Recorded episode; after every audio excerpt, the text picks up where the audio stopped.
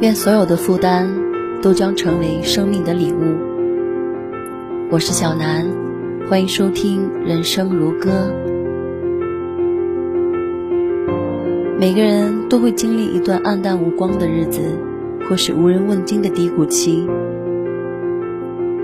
生活的窘迫，工作的失意，家庭的琐碎，爱情的惶惶不可终日。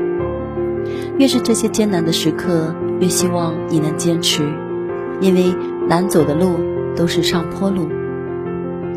杨绛先生曾经说过：“一个人经历不同程度的锻炼，就获得不同程度的修养，不同程度的效益。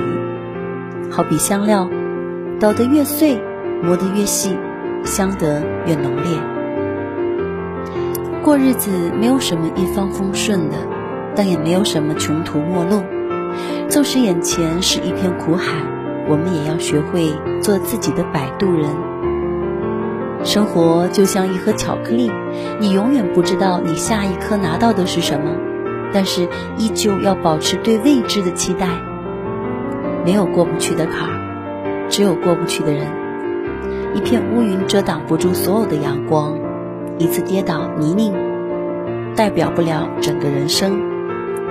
每个人都会遇见痛苦、迷茫，但这些都是生命赐予我们的礼物，是他们教会了我们如何与这个世界和平相处，如何与痛苦握手言和。无论现实多么残酷，都要相信总有希望在转角。